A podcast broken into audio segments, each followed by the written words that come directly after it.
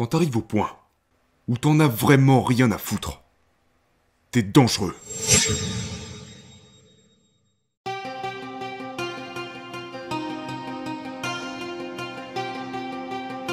Vous savez, tous ces slogans, tous ces gens qui disent les échecs font partie de la vie, c'est en échouant qu'on apprend. Il m'est arrivé de dire ce genre de truc auparavant, mais la vérité c'est que c'est vraiment un ramassis de conneries. C'est tout ce que c'est. Je vais être honnête avec toi, mec. Ça ne va pas plaire à beaucoup de gens, ça. Non, je suis vraiment fatigué d'entendre tous ces clichés, tous ces... Tu sais, genre... Posters, toutes ces citations, toute cette merde. Parce que la moitié des gens qui écrivent cette merde ne suivent même pas les conseils dont ils parlent. La moitié des gens qui parlent d'échecs, c'est juste des millionnaires à la con assis dans leur belle maison qui sont bien à l'abri de tout ce dont ils parlent. Donc, c'est juste un truc qui me rend fou. La raison pour laquelle je crois que je peux légitimement parler d'échec, et parce que je continue de faire face à l'échec d'une manière significative, et parce que je vis tout ce que je dis. La plupart des gens, quand ils parlent de ces choses, se basent sur leur passé. Ils se basent sur ce qu'ils avaient l'habitude de faire. Mais est-ce que tu fais encore ça aujourd'hui? Donc, pour moi, l'échec, c'est... Euh... C'est quelque chose dont vous devriez avoir peur. Vous devriez en avoir peur. Mais c'est aussi pour ça que vous devriez aller là-bas et vous mettre au défi d'échouer. Parce que si vous n'échouez jamais dans ce que vous faites, ça signifie que vous fixez vos objectifs de sorte à facilement les atteindre, de sorte à réussir tout ce que vous faites. Ça veut aussi dire que vous ne fixez pas la barre assez haute. Donc, en ce qui me concerne, ok, je vais sortir et aller casser le record du monde de traction. Objectif noble. Sauf que j'ai échoué deux fois avant d'y arriver. Je savais, après avoir traversé tout ce que j'avais traversé dans ma vie, la formation Névicile, trois fois avant d'y arriver. Tout ce que j'avais fait dans ma vie, ça m'a presque toujours pris trois fois avant de réussir je savais que j'avais une énorme possibilité d'échouer. Mais voilà ce que l'échec m'a apporté. Par exemple, quand tu regardes un film. Quand tu regardes un film sur une personne qui n'arrête pas d'échouer. Mais qu'à la fin, il réussit. Comment tu te sens après avoir regardé ce film? J'adore ça. Incroyable, pas vrai? Oui. Eh bien, je suis devenu cette personne. Je veux ressentir pour moi ce que je ressens quand je regarde ce genre de film. Quand je vois Rocky se faire botter le cul, ou toutes ces différentes choses liées à l'échec, je me visualise passer par tout ça et je me dis, mon Dieu, comment tu te sentiras quand toi aussi t'y seras enfin arrivé? C'est ce que l'échec m'a apporté. Quand je regarde ce genre de choses ou quand je vois quelqu'un comme ça qui finit par réussir, je me dis genre, c'est ça que je veux. Mais c'est l'échec qui provoque ce sentiment. Si l'échec n'est pas impliqué, tu n'auras pas ce sentiment. Si tu avances et que tu réussis tout ce que tu fais, tu penseras genre, ouais, ok, je suis bon. Mais ce qui vous prend des années, des mois, des années à accomplir, parce que vous n'arrivez tout simplement pas à surmonter les obstacles, mais vous continuez de revenir à la planche des seins. Vous recherchez ces quelques secondes. Après avoir enfin compris l'équation. Quelle que soit l'équation en question par laquelle vous passez, pour réussir. Je vis pour ce sentiment. Mais je ne peux pas avoir sentiment sans passer par fuck. J'ai raté cette équation.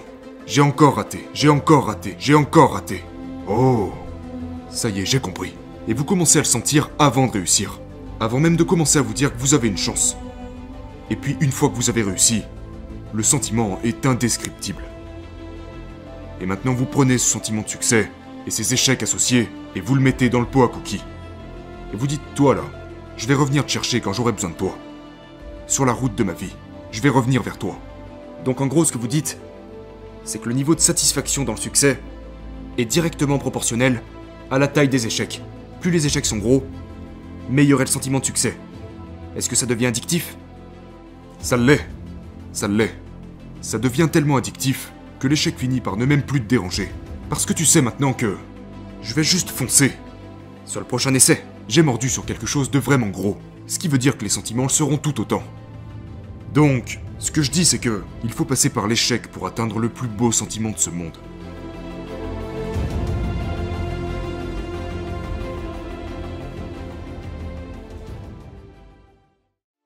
Pensez-vous que la plus grande bataille dans tout ça est de bloquer ce que tout le monde pense de nous? Oui, la plupart d'entre nous échouons dans la vie parce que nous avons peur de ce que pensent les gens autour de nous. Nous vivons à travers l'opinion que les gens ont de nous. Lorsque j'ai appelé un recruteur pour la première fois dans le but de devenir un évicile et que je faisais 135 kilos, ce premier recruteur m'a regardé et m'a dit Mon gars, tu seras pas capable de faire ça. Ce qu'il faisait, c'est qu'il projetait son énergie sur moi, parce que lui, il savait qu'il serait jamais un putain de. Donc beaucoup d'entre nous ne sont rien d'autre que des pessimistes, et tout ce que nous faisons, c'est projeter nos insécurités sur les autres. Et par conséquent, il finit par y avoir un nombre incalculable de personnes négatives qui se baladent sur la planète Terre, qui ont peur de se lancer, parce qu'ils savent qu'ils seront jugés par des gens exactement comme eux. Donc on a peur d'échouer. Pourquoi? Je te l'ai dit, mec. Prends pas de risque. Détends-toi. Pourquoi t'es si fou, mec? Pourquoi t'es si obsédé? Et tous ces trucs font appel à l'esprit d'abandon, comme j'aime l'appeler. L'esprit veut abandonner, l'esprit se fatigue vite. L'esprit pense qu'il mérite. L'esprit est émotionnel. Donc l'un des plus gros obstacles de ce monde, c'est les autres. Pas vous C'est les autres. Dans votre tête. Et leur regard vous paralyse au point de vous empêcher d'essayer. Et c'est aussi pour ça que vous avez beaucoup parlé dans ce podcast au sujet de se débarrasser du bruit, s'écarter du monde. La solitude est une grande partie de l'équation. Une énorme partie. Parce que j'ai réalisé quand j'ai commencé à me parler à moi-même de la bonne manière, et après m'être complètement déconnecté du monde, waouh, je suis passé de ce gamin de merde qui pensait qu'il était stupide, voué à l'échec, qui bégayait à chaque fois qu'il ouvrait la bouche, à une personne qui est maintenant capable de faire toutes ces choses juste parce qu'il a pris le contrôle de son esprit.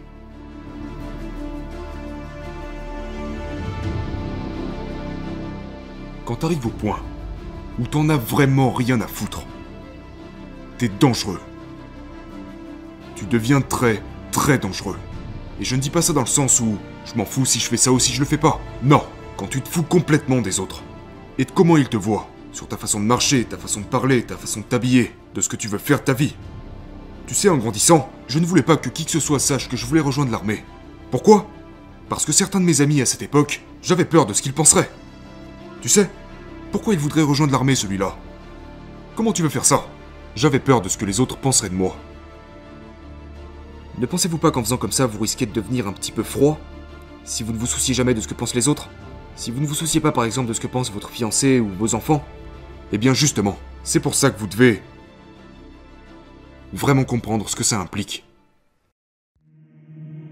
Si votre fiancé et vos enfants ne croient pas en vous, vous ne pouvez pas vous arrêter à ça. Ça veut dire que vous avez choisi le mauvais personnel de soutien. Il doit y avoir. C'est pourquoi les gens ne se comprennent pas bien les uns les autres. Votre personnel de soutien. Genre, si je veux sortir et faire, peu importe ce que c'est. Mon personnel de soutien est, tu sais, ma fiancée. Et si elle me dit genre, tu sais quoi, je pense pas que tu devrais faire ce que t'es sur le point de faire. Alors je me dois de lui demander, vous savez, pourquoi? Je me dois d'entendre son point de vue et lui demander, d'accord, pourquoi tu penses que je devrais pas? Mais si elle dit ça à cause d'elle, ce n'est pas, ce n'est pas une bonne chose. Donc vous devez être vraiment clair à propos de ce genre de choses.